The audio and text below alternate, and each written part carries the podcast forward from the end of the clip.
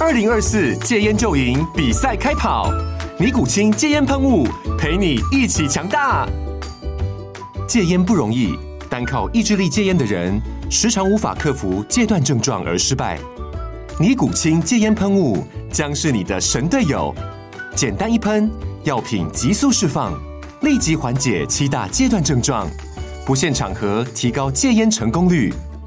除了尼古清神队友，你还可以寻求专业医疗人员协助，一起迈向戒烟成功之路。尼古清戒烟喷雾，用科学方法戒烟，请咨询全台各大药局及戒烟门诊。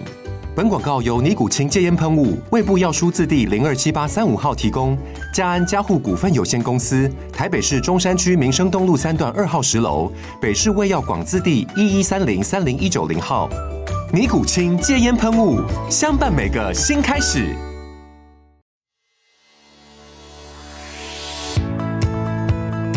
大家好，我是美股航海王。有没有发现片头曲换了呢？就像日本动画，到了一定的时间就会换片头曲哦。九月来临，新的片头曲带我们航向今年最后四个月，准备出发，让我们一起成为美股航海王。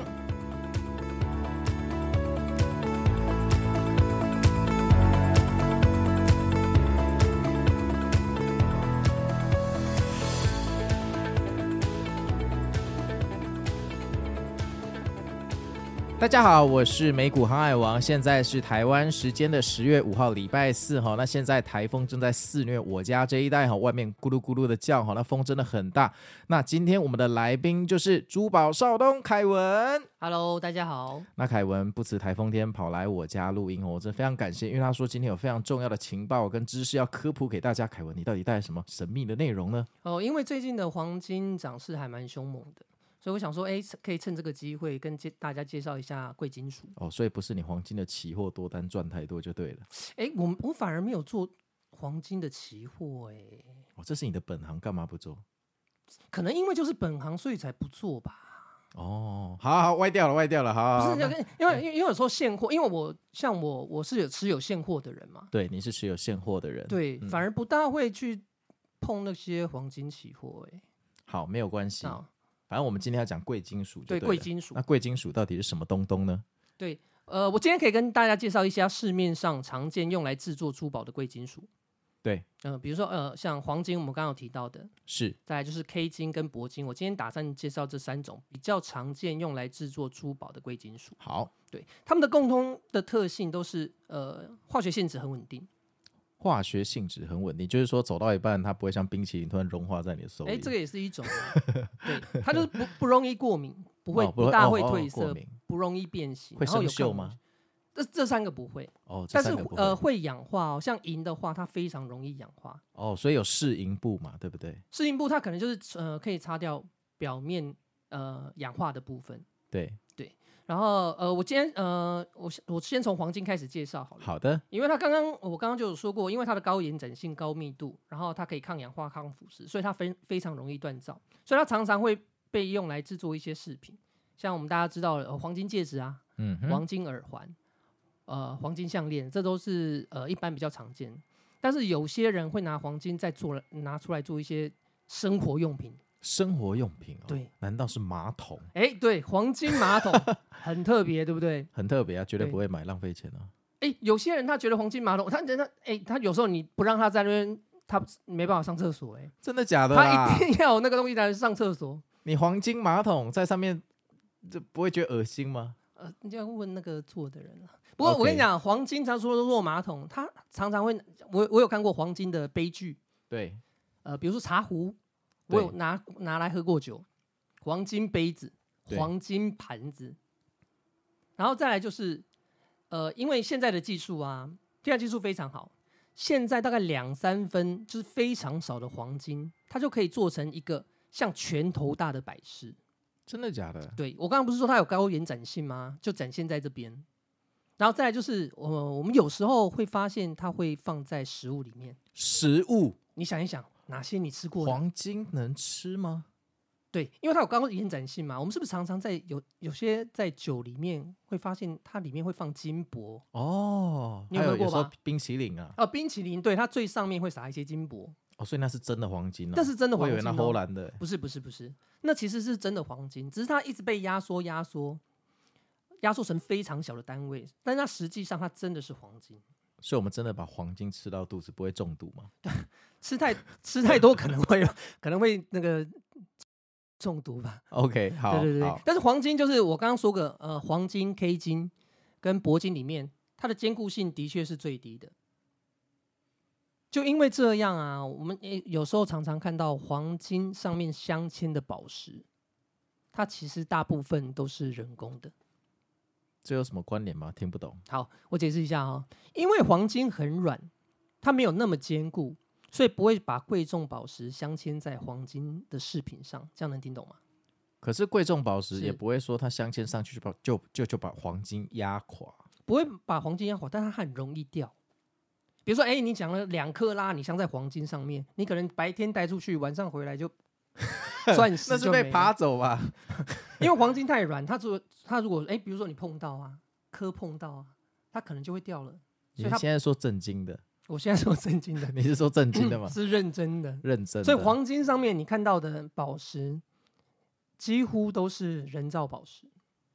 但店家都会跟你说这是人造宝石。当然会，当然会，都是人造宝石。那可能看，呃，它可能会是钻石的类似石，比如说，呃，CZ，呃，方金锆石。你有听过苏联钻吗？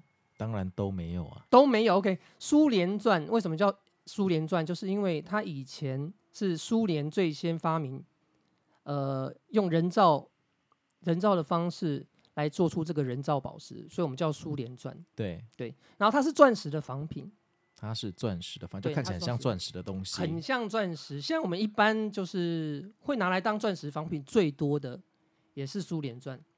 对，然后，呃，它跟钻石不同的地方是，它的硬度只有八点五，钻石是十嘛，我们上次有说过。这比刚玉还要软。刚玉是九，我有记得老师。哎，没错没错，哎，你都有听进刚玉去就是蓝宝石镜面，对对，蓝宝石镜面就是用刚玉，就是你的 Apple Watch Ultra 跟你的机械表用的。哦，对对对对对对，那它硬度只有八点五，是没就没有钻石那么硬，它的硬度就没有那么高。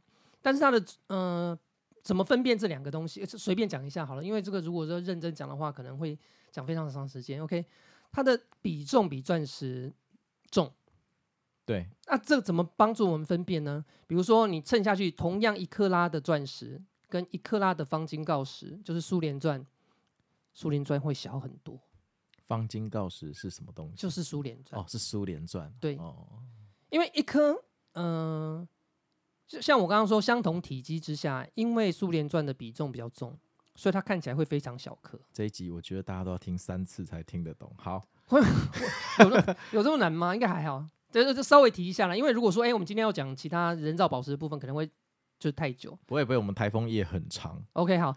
再来就是呃它的，我们还能有分辨一个很好的方法，就是它的导热性。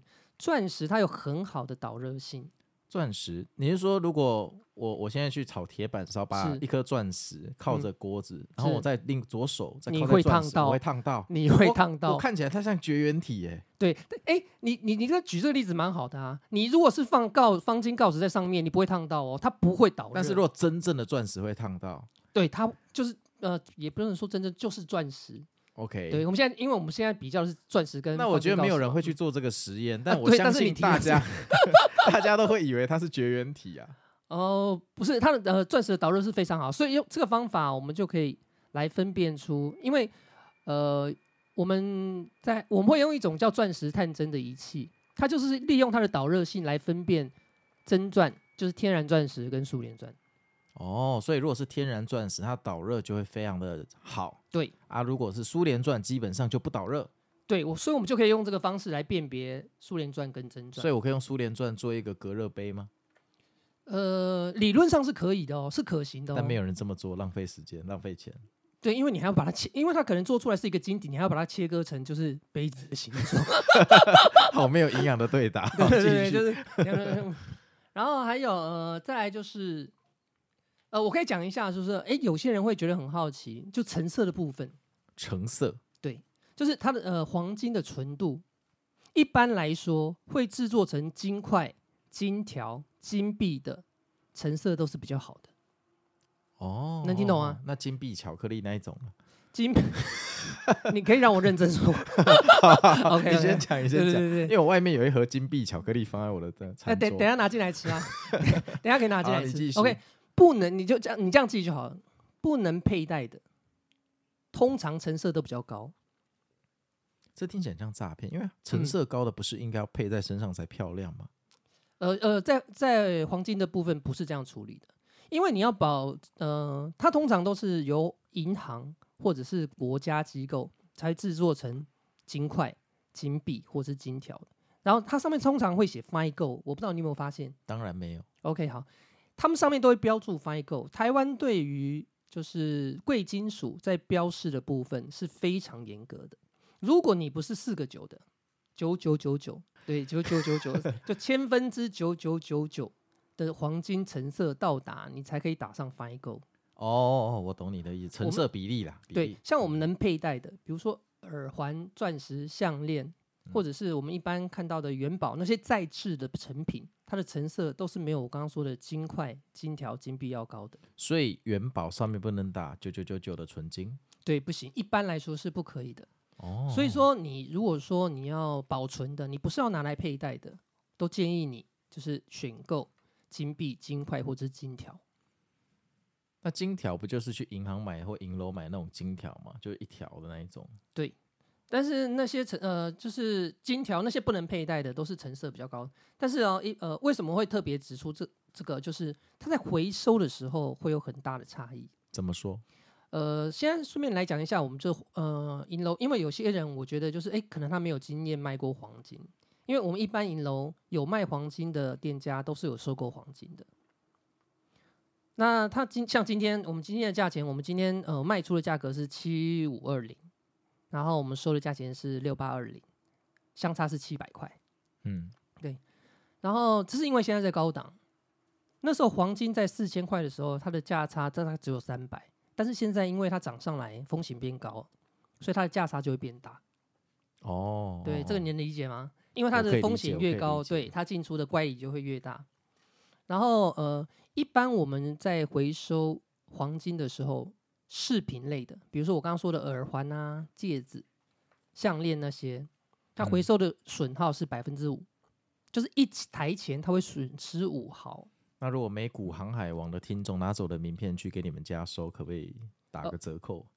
打个折扣，就是我，那我就给他给他更少钱呢、不是啊，我的意思是说你要收更多 钱。 哦哦哦，我想说你这还要再打啊折扣，是这美样股怎么航海好王意听思？众是不是去死？ 这怎么好意思？对，这一般来说这个状况它会少呃五厘，无理，因为呃嗯呃它的原因是因为我们熔掉再制的时候，它会有一些天然的损耗。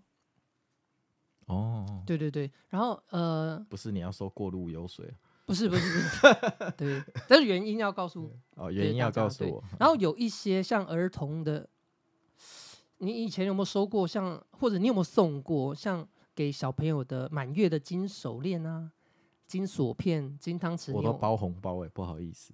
对，不过现在也是啊，你像你包六千块红包啊，你你现在买不到一钱黄金， 哦，还当然了，还不如包红包，因对为啊现在真的有点贵。像那种小朋友的东西的，它回收的时候它的损耗是比较高的，因为它当初在制作的时候，它的成色就是比较低的。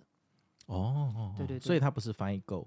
不是不是，好翻购一定要四个九，好，所以我们今天学到一个重要名词 f i n e g o 嗯等于九九九九，而且它通常是金币、金条这种非佩戴品，而且它回收价格会是最好的。对，跟相较于市金来说，懂？对。然后呃，还有一些像呃空心的元宝，空心的元你宝，刚哦刚不我是有提到元宝吗啊，？金元宝里面是空心的，我不知道哎、我以为是实心的。对，如果是空心的，它就是用两个两片组成的，它就是一个上面一个盖子跟下面一个碗，那不掉到地上。上就破了。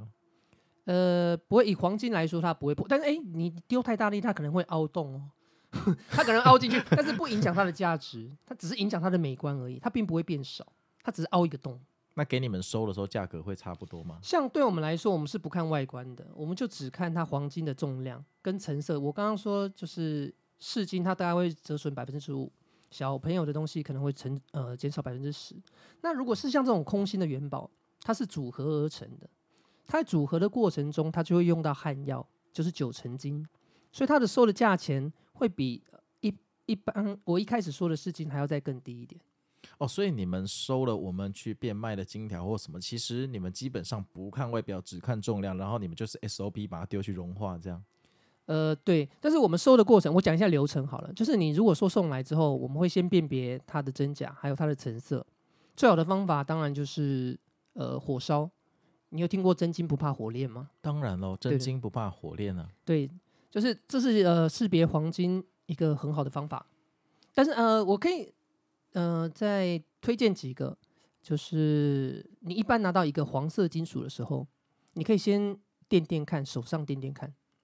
然后我会发现，如果它的拿起来是很轻的话，它有百分之八十它不是贵金属，怎么说啊？因为呃它的比重密度，像我刚刚说的那些 K 金啊、黄金，它的密度跟比重都是很高的。通常是镀金的东西，它才会拿起来很轻。你真的好有学问哦呢、为什么你得跟我打传说对决的时候都不讲这些呢？哎，对，传说对决我们可以讲到，我们是我们前阵子不是有聊到段位的事情吗？对啊，对啊，对，啊像我们刚开始打传说的时候，一开始的段位是什么？青铜，对，青铜嘛。再来呢，呃，青铜、白银，对，白银嘛，对，，白银，它就是用贵重金属来分辨它这个段位的。再上去是什么？黄黄金嘛，金、嗯黄金，那铂再来金是哎铂金，钻对石，对，就是它也是用哎，而且我呃还有个举例，你有看过《圣斗士星矢》吗？呃，有啊，它一开始的圣衣是不是青铜圣衣？是对，后来也变成白银圣衣，是，然后他们就要去打十二宫的黄金圣圣衣，对吧？对对对，，这它也是用这个贵金属来分的。哦，所以这个就代表它的阶级，对不对？金对银铜，然后基上本面上是是铂金，对，基本上是的。哦，对那铂金跟白金不一样吗？对，好，哎，我可以呃，接下来可以继续讲。哦，好，就是第二个讲的就是 K 金 K ，K 金的金部分，什么是 K 金？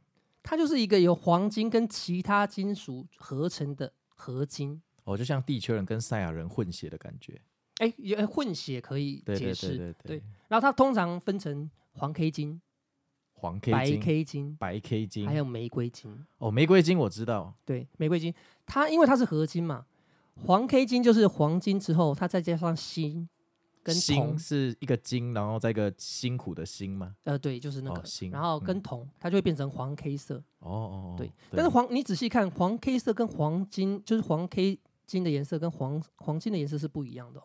对对，哈、仔细看的话，黄 K 金的颜色会带红多一点点，对，对，会带红多一点。那白 K 金呢，就是黄金再加上八跟锰，都哦是一个八跟金猛再一这个我八，知对对道对，就很猛的猛和八就是哦就巴是掌的八。巴掌的八，一个金再一个八，它就会变对成黄黄呃白 K 金。白 K 金的东西都超贵，但是嗯就是看起来好像没那么厉害。因为像 K 金的东西，它最大的成分就是黄金，所以黄金涨，K 金也会涨。对，对，OK，然后再来讲到玫瑰金，对玫瑰金它就是黄金再加上铜，它就会变成玫瑰金的颜色。这么漂亮，就听起来加一个铜就很不厉害。呃，所以它取了，它不叫，它不，它没有叫铜色，它铜叫做金呢，没有人要买了。玫瑰色啊，对对，不太对？机车了，因为这是商人的术语啊。对，OK，好，我们用黄金的纯度是用 K 来表示的。你有听过二十四 K 吗？当然有啊，对，二十四 K 就是纯金，二十四 K 是纯金。对，等一下、嗯 k 金是黄金血统的混血儿，所以 K 金有三种，一个是黄，一个是白 K，一个是玫瑰金。对然后这三种的嗯纯度里面最高叫二十四 K，对，就是衡量它黄金的多寡。比如说哦二十四 K 最满就是二十四 K，最满就二十四。你有听过十八 K 吧？有啊有啊。对，有十八 K 嘛？有啊十八 K 的意思就是二十四分之十八的黄金成分。 OK，就二对十四公克里面只有十八公克是黄金吗？呃，同样一公斤一千克里面，它叫十八 K 金，表示它有七百五十克的黄金成分在里面。好，老师我知道，嗯反正二十四 K 就是比十八 K 嗯黄金的成分还要多十八 K 比较少啊，啊。对啊，二十四 K 比较多啊。对，二十四 K 就是纯金。我刚哦刚说的哦黄金纯就是金二十四 K 的。哦，黄金是二十四 K，对，那如果低于这个就被认定是混血，就变 K 金。不是，不是，不是，不是。我再解释一次，这一段可以剪掉，哦可以，可以剪掉，没事。我 再我觉得剪我很简像单白痴。不会，不会，不会，不会。二十四 K 就是纯金，对，二十十八 K 就是有二十四分之十八的黄金成分。如果是以一千来算的话，它就是有七百五十的黄金成分。 OK，它就不是到那么纯啦。对，它就是加了我刚刚说黄 K 金，它不是加了锌跟铜吗？它就变对成啊黄 K 金。那我讲嗯对啦，十八 K 就代表你混了其他的元素，是变成玫瑰金或黄 K 或白 K 啊。对，Yes，我对 了嘛。哦，我怎么可能弄错呢？拜托。对，然后黄 K- 呃十八 K，我们常常呃会听到人家说十八 K 十八 K，十八 K 的意思就是二十四分之十八的黄金成分，再加上其他六 K 的其他金属。其他金属就是对你刚刚说的锌啊、钯啊、铜啊。对，没错没错。然后、哦呃，像台因为我刚刚有说台湾对标示这件事情是非常重视，所以所有的首饰哦，所有的它只要是黄黄黄 K 金，它只要是 K 金的，它都会诚诚实的标示。你现在手上有戴什么戒指？手完全没有。没 OK 好，我跟你讲，我的我这条链子，我现在身上戴的，它上面写的是七五零，哎，所以你那个是真的白 K 金啊，我这个是白 K 金的，它上面写的是七五零，七五零是什么意思？我刚刚有讲，我我考你看你记不记得？一千克里面有七百五十克是黄金的成分。对，没错。但是你可以把那个克拿掉，因为它只是一个呃比率比例，比例嗯，好好千分之七百五的比例，啊，千分之七百五乘以分母，呃，乘以一千，啊，不就七百五十克？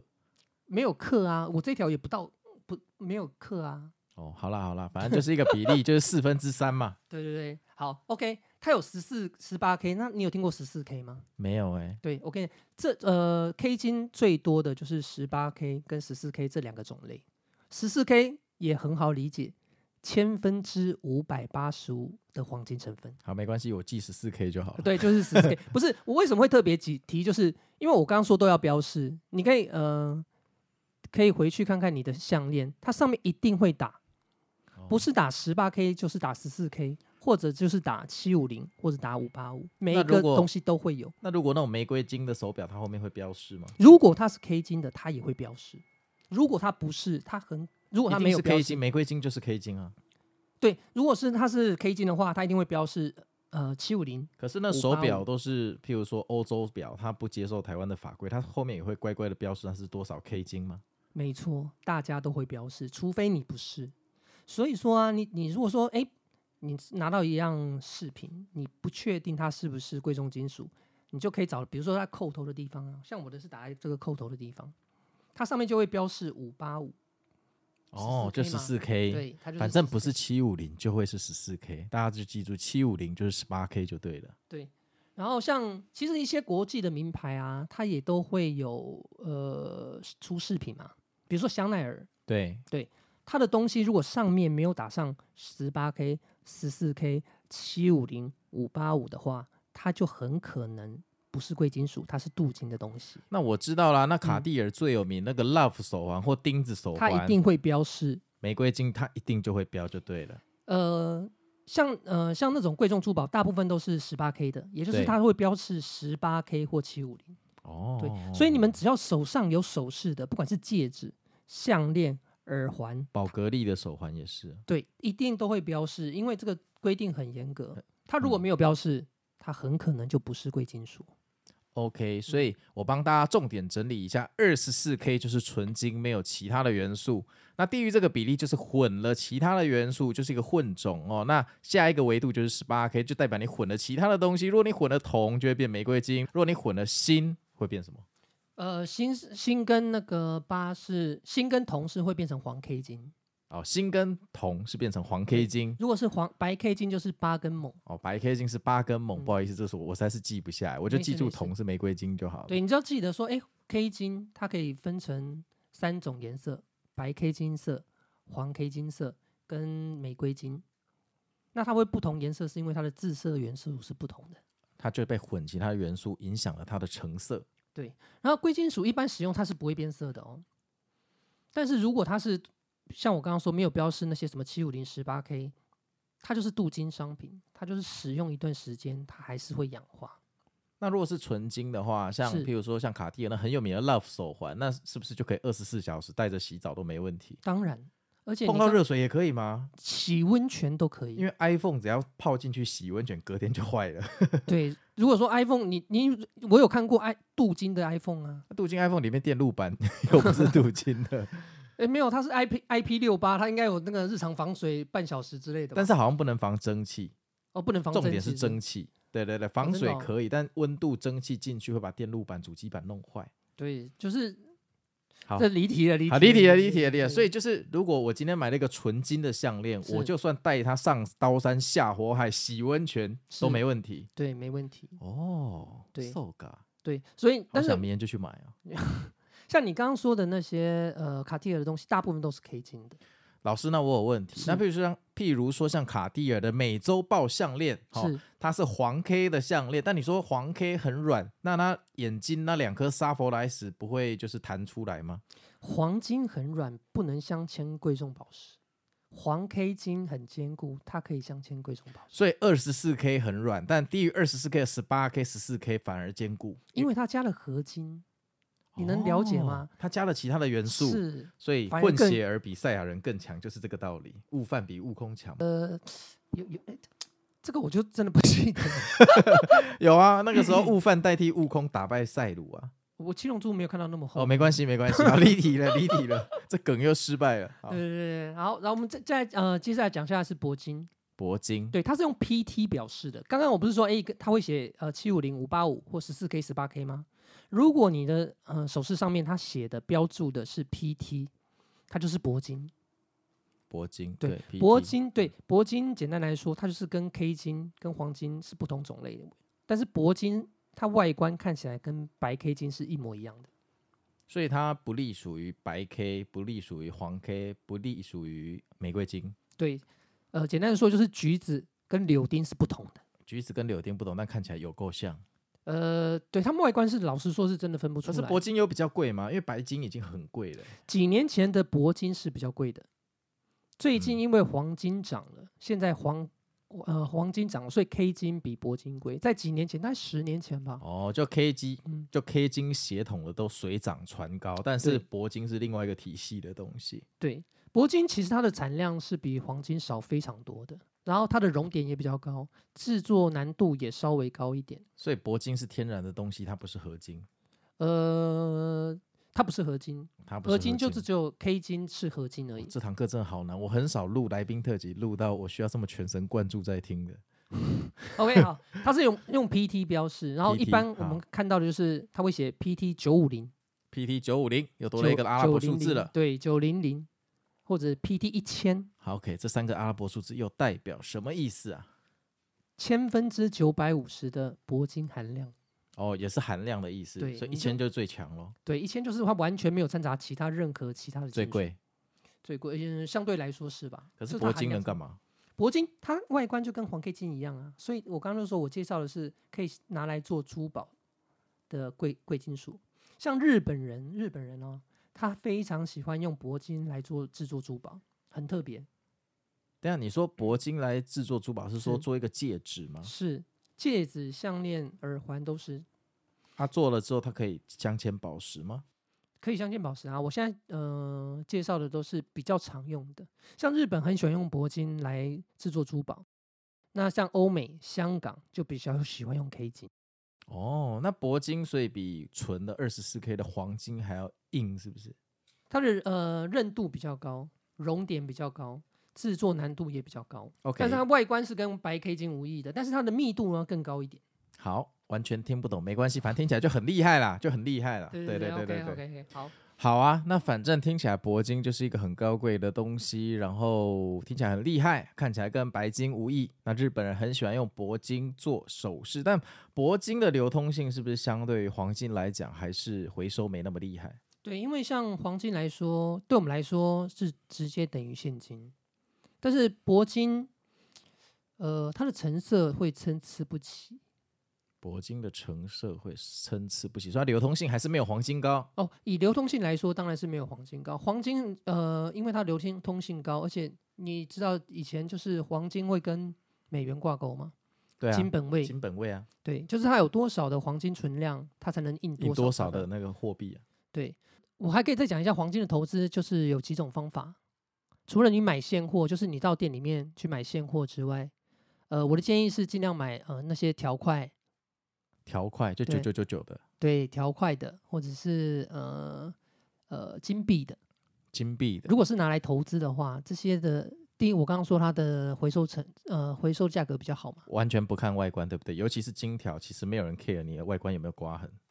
呃刮痕是不会很在意，但是有一些就是大公司做的金条，它会在上面做它的印记，那个部分做工就会非常精细。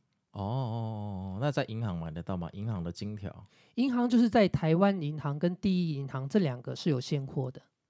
像我们一般买的黄金存折，就是它是纸上的，但是有现货的部分就是台湾银行跟第一银行这两家是有现货。那你刚刚说大公司的金条是什么意思？大公司的金条就是也有一些呃坊间，也不能说坊间，非呃国公营？对非公家机构的，它也会制作金条。那这个回收的时候，譬如说拿去你们家收的时候，是会有差别吗？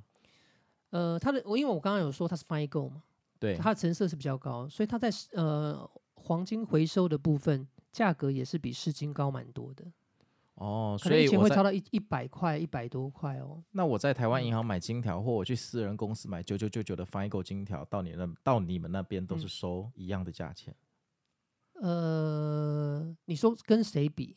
就私人的公司印的很漂亮的金条，跟是台湾银行的金条，呃，收的价钱是一样的，但是通常你刚刚说的那个公司，它如果嗯它如果它的量做得很大，然后也被市面上大家认可的话，我们也是就是会照着呃跟银行的金条一样价格收的。那听起来，如果是纯粹投资的话，其实银行的金条最保险，最保险，对不对？对，但是如果你不想要持有现货的话，黄金存折我觉得也是，而且现在有黄金 ETF，我不知道你知不知道？我知道黄金对 ETF、黄金存折，甚至你要玩黄金期货，到处一堆那个商金融商品啊。对，它的它的衍生性金融商品还蛮多的。可是我觉得嗯金条的好处是你偶尔可以拿出来看一下，爽一下。对，而且你说，哎，突然哪一天想要那个那个 逃 嗯难的时候逃，难的时候，银行都不知道你家有多少钱，一个保险箱打开，哇靠，全部都金条。好对啊，爽因为你看那个金条，你小小的一只一一点点哦，就像一两百万啊，嗯，对，蛮多钱。其实你说一公斤的金条，其实一公斤没多少、欸反诶正你家后车厢有没有？后车厢应该可以塞个几亿元的金条是没有问题的啦。那车子会开不大动，认真，因为它太重了。 这是真的吗？呃，我我我通常会放在床底下啦。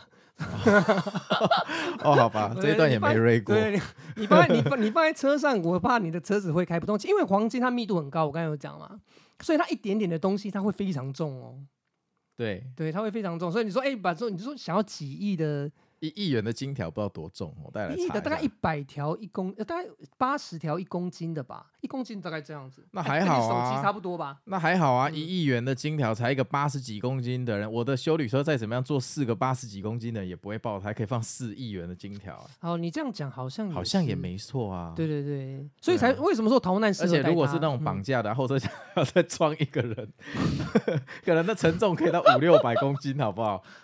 所以所以说黄金适合，为什么说哎、逃难可以带？因为它一点点就很多钱，我要去哪里买金条？去台湾银行像一般的银楼大部分都有卖，哦，也可以去跟你买就对了。啊可以跟我买，啊，可是我去银行买就有记录了，国税局就有记录啊。我如果不要有记录，我要去跟你买，是不是？跟跟你买也会有，你记你录你要隐藏资产的话是就不要在银楼买，就去银楼买就去银楼买，对，然后可以放在你的床底下哦啊什么的啊。哦。哎、对啊如果你们有隐藏资产的需求，我帮你们问好了哈，嗯看要不要工商一下凯文的店面，你们去跟他买啊。我是没有这个需求，对，那个隐藏资产黄金其实也是一个蛮好的，就除了美金之外，我觉得黄金是因为这个黄金这个大家都懂，你到全世界任何一个国家只，要标九九九九 Fine Go。对他都会认定这个东西就是纯黄金。那钻石呢？钻石就钻石拿来逃难不因为好吗上一集我就有说过，你就问我说，哎、对，相对来说，你看钻石是不是一克拉就是越小更小，对，然后价值更高？但实际上它的流通性是不如黄金的。所以钻石像百达翡丽，黄金嗯像劳力士，铂金就像 A P。哎、这个比例，因为这些表我都没有，可能可能要你有 的比较，我也都比较没有，我都是看朋友的。可能要你有的才但知是道，劳力士是黄金，我想这大家都认同嘛，因为劳力士确实就以像流现通金一性样。来说，对对对哎我对们对今对，如果是对是啊，以百达这样翡丽流通性也很高，但是它嗯毕竟比较少众一点，所以把它当钻石。对对对，所以黄金就是相对来钻石来说，黄金变现流通性更高、更容易。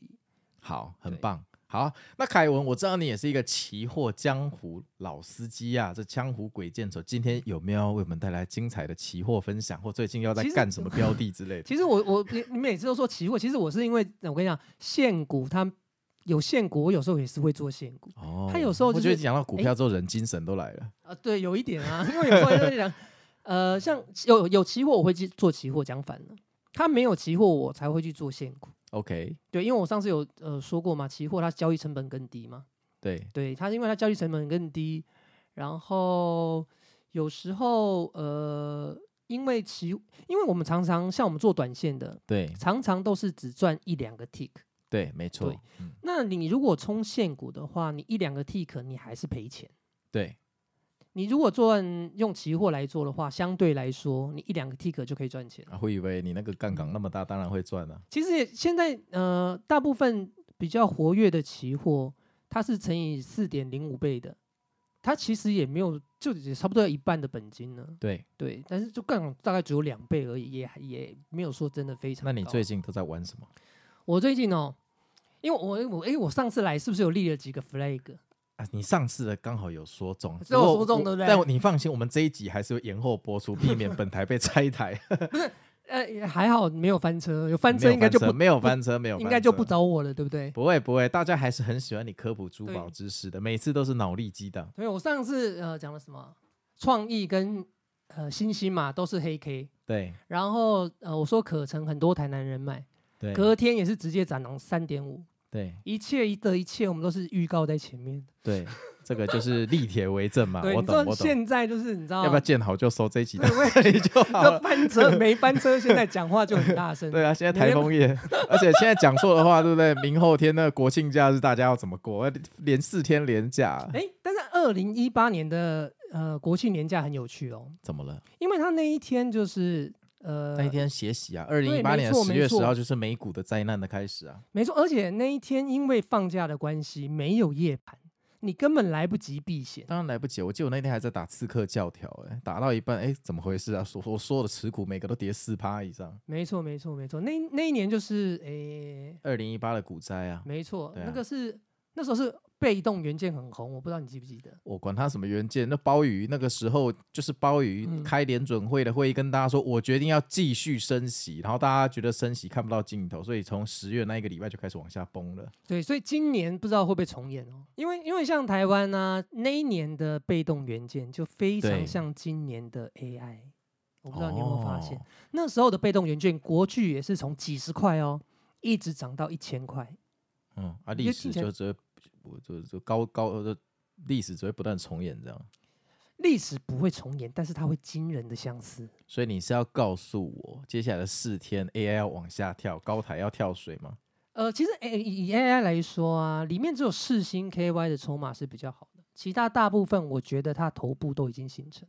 对，就是麦当劳的 M 字头嘛。呃，对，因为像呃很多它现现在月线都已经下弯了，那你觉得我这一集要国庆连假前播，还是国庆连假后播？呃，我怕被狙击，我们还是之后再播好了。好，我今天我会提到被动元件，是因为这样，最近我们没有推荐股票哈，我就是把呃我发你现最近的的操作操分享作而已。对对对对，最近呃我呃我发现的筹码状况，就是有些我发现的可以跟大家分享，像二三二七的国巨，就是被动元件，我刚刚讲的那嗯个，它最近的筹码状况就呈现主力买、散户卖的状况。嗯，我昨天有买国巨哦，我昨天刚好我有买，我可以讲一你下是，买空还买多？要讲清楚。我是。买买就是做多，哦，对，空的话就是放空嘛，对对对，我是买，它就是呃，昨天它是月线在上升的状况下，它跌破月线。嗯以葛兰碧八大法则来说，嗯月线上升，跌破月线是买点。嗯，对、嗯 o k 呃，我的我操作的方式也可以跟大家分享一下。对它跌破月，因为月线上升，它跌破月线的时候，我会买一些。对，如果它没有反弹，跌到下通道的时候，我会买更多。对，嗯，所以呃，我我我觉得还有戏啊，我个人觉得还有戏，就是以筹码状况来说。然后呃，今天还有一档，嗯，三零三五的智源，对。对，有啊它今天我有一个粉丝有提到智远，哦然后他不好意思在群主问，所以我就艾特他，然后他就说啊，我的台智远怎么样？哦，台智源就意思就是三零三五的智源哦。哎呀， 对啊， OK，因为台智源 不是台智源，因为智源它自现在已经呈现一个月线相关的状况。对对，然后它今天的权证认购权证买的是蛮多的，然后它有一些隔日冲分点，对然后它的因为它的月线已经下弯嘛，所以我觉得它在三百二十八的地方会有压力，我觉得并不推荐。对，啊，你对有做什么操作吗？呃，明天的吧，今天还不能操作啊，这是我哦打算明天要做的。哦，这是你明天打算要做的，对，我以为你现在就持有了，在没有我我现在持有就是我呃昨天买了国巨，哦，对，不过它已经两个红 K，然后现在到上轨了，但是我觉得还有戏了。还有戏哈对，但还是要看待会美股的脸色了。说实话，我我一直觉得美股，因为我是晚上嘛，对它会影响明天早上开盘的状况。嗯，对，我们只能知道它开盘的时候会开高对还。对你现在对看一下它是涨还是哎跌？没关系，我我也不还想蛮好看奇，然后你不对，想没有，看我哦不想看，我想专心 录音。 OK，好好 好。然后还有一档就是呃，我发现的也是筹码的状况，不是分析它，也不是推荐六一二二的秦邦，嗯，因为它今天也是锁涨停呢、对，但是中间涨停也是被打开了，跟我上次推荐的那个不是推荐，上次说的那个市值有点对像。对对对，然后它也是有一些隔日冲分点，比如说凯基台北、新加坡瑞银、元大林森这些隔日冲分点，明天很有可能会卖。你真的有在上班吗？为什么知道这么多？对，而且它 也是一个月线相关的状况，所以它明天超涨超过月线的时候，我觉得它也还是会有压力。你们不觉得他是两个人吗？他讲股嗯票的时候那种神情，你嗯完全想不出他懂什么黄金 K 金的比例。其实我认识他这么久，我也是因为他上完这个节目，我才知道哦，原来他有读过书，你知道很厉害。那是我没有你刚刚说哦他那些平常是就我的打传说跟期货跟股票嘛。对，但是你看它那个段位是不是也跟我我们家贵金属有关？对啊，跟你现在终于星耀了，哎，赶快看有没有什么听众。凯文说，如果你们帮他凯瑞上战场传说 S 的话，他就再多报几个名牌。这我们不不不推荐哦不股票，不，不没有没有没有没有推 对荐名牌不啊，推是荐分享分享对分分享交我流最交流近沟通，对对对发现的筹码状对况。，而且你看，如果你跟他打传说，你们直接开语音是及时的分享，不会像我们都是故意这个那行情出来了才上这一档节目。对，哎，等等一下呃，下次如果哎，不过因为如果又翻车，你会不会下次就不找我了？不会啦，凯文也在 bar 群里面，所以大家可以 at 他。对，然后对我看到，不过我、呃、还有个呃，我觉得南电也不错，南电它我会特别讲这一点，是因为投信最近连续买它二十五天超过，超过买。我之前有讲过嘛，我说投信它就是吃情汉，对，对痴情浪子。对，不是浪子，是吃情汉，对外资才是浪子，嗯，OK。